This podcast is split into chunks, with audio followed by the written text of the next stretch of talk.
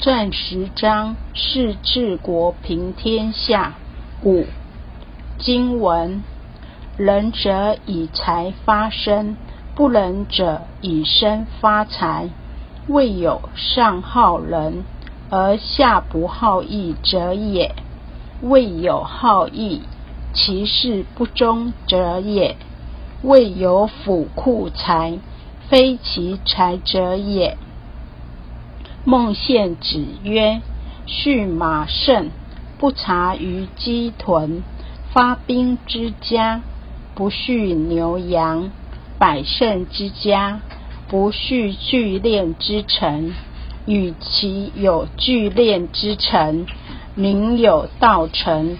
此谓国不以利为利，以义为利也。”长国家而务财用者，必自小人矣。彼为善之，小人之始为国家，灾害并至，虽有善者，亦无如之何矣。此谓国不以利为利，以义为利也。张子，仁者以财发身。财源来自大地，苍生人人有份，此乃天赋人类之生机。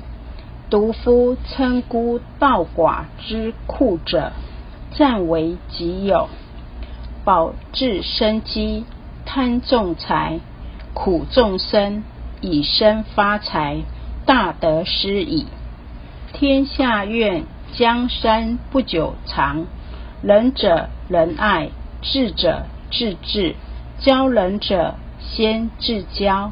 国之民众，人海之万州。财是水，无水不能行舟。国富民强，民富国强。国富民财聚，民富国财散。万民争乐，君之安也。当体大地母亲之怀仁，爱天下众生。纵然杀的是不良之道，天良独胜那一个不是他父母教生，感化为本，治财为辅，宁枉其心，不废其体；废其体，不枉其心。仁德至善之天良有愧，莫负自然苍天好生之德。就灵性为本，回心向善，有益于国人。无量大过难得悔，无量大善就天赋人类的仁德之心。至仁至善，大德明君。天下苍生万灵福，太平盛世唐尧虞舜初，人类的大团结，世界的永久和平自然来。仁者以财发身，不仁者以身发财。有仁德的人拿钱财布施，取之于人，用之于人，取之于社会。用之于社会，有仁德的国君一定先照顾百姓，所以会把钱财货物用在百姓身上，使百姓能安居乐业。所以，真正仁者以财发身，这个人也可以说真修实练的修道士，他会借假修真，因为这个财是假的，身是法身，仁者。借东方的假财用来施舍行道，以发扬菩提法身。所以，一个仁者，他一生的牺牲奉献，完全是借假来修真。而没有仁德的人，是将天下人民的钱财中饱私囊。有仁德的人肯牺牲，没有仁德的人总想不劳而获，享受利益。道场有一句话：舍得，舍得，有舍才有得。所以要求别人之前，先要想想自己有没有做好。未有上好人而下不好义者也；未有好义，其事不忠者也；未有府库财，其非财者也。从来就不曾说，在上位的人有仁德施与民，而人民完全无法感受到，或者不尽忠去保护这一切，而不忠义的去违背。也从来没有在下的人尽忠事君，却半途而废的去背叛。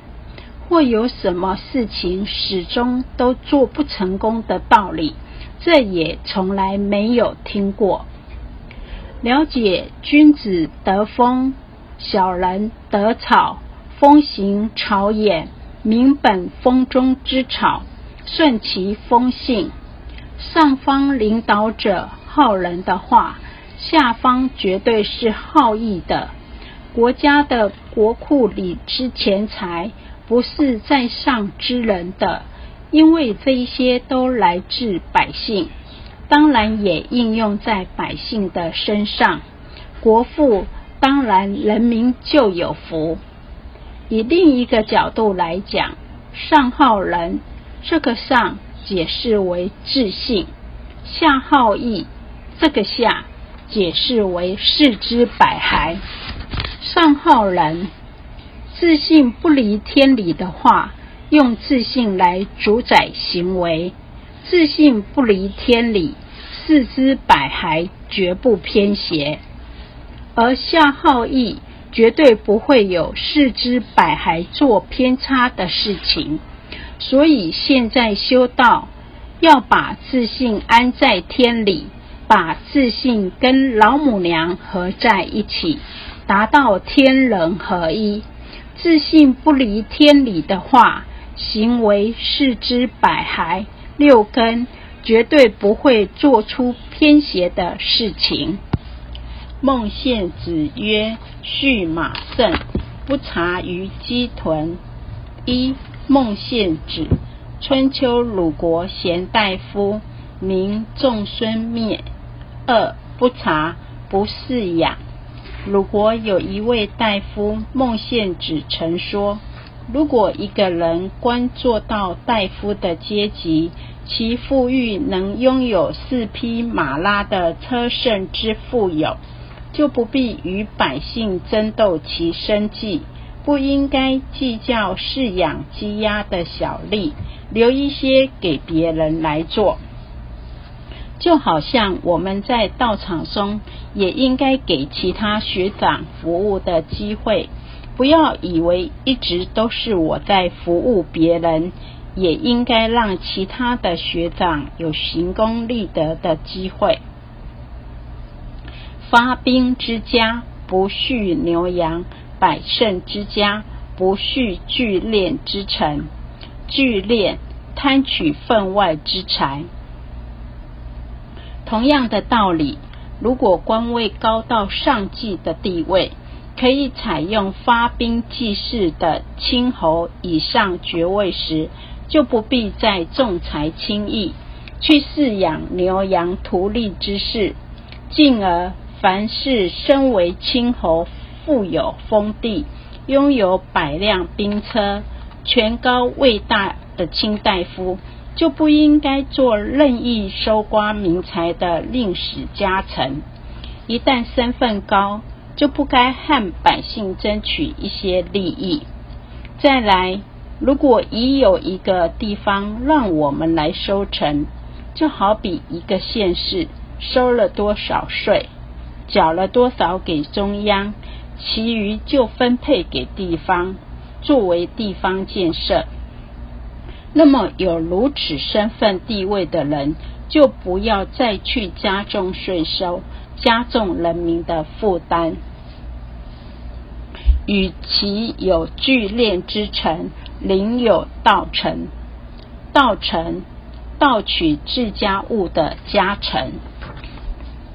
如果有这种专门和百姓争取利益、收刮民财的家臣，不如聘请一些专门济贫赈灾的人。这个道志并不是单指专门拿取自己的钱财去用，意思就是说，如果有此身份地位的人聘请了一些贪污的人，不如将这些钱财拿给需要帮助的人。这就是宁愿损及本身，也不愿伤及百姓。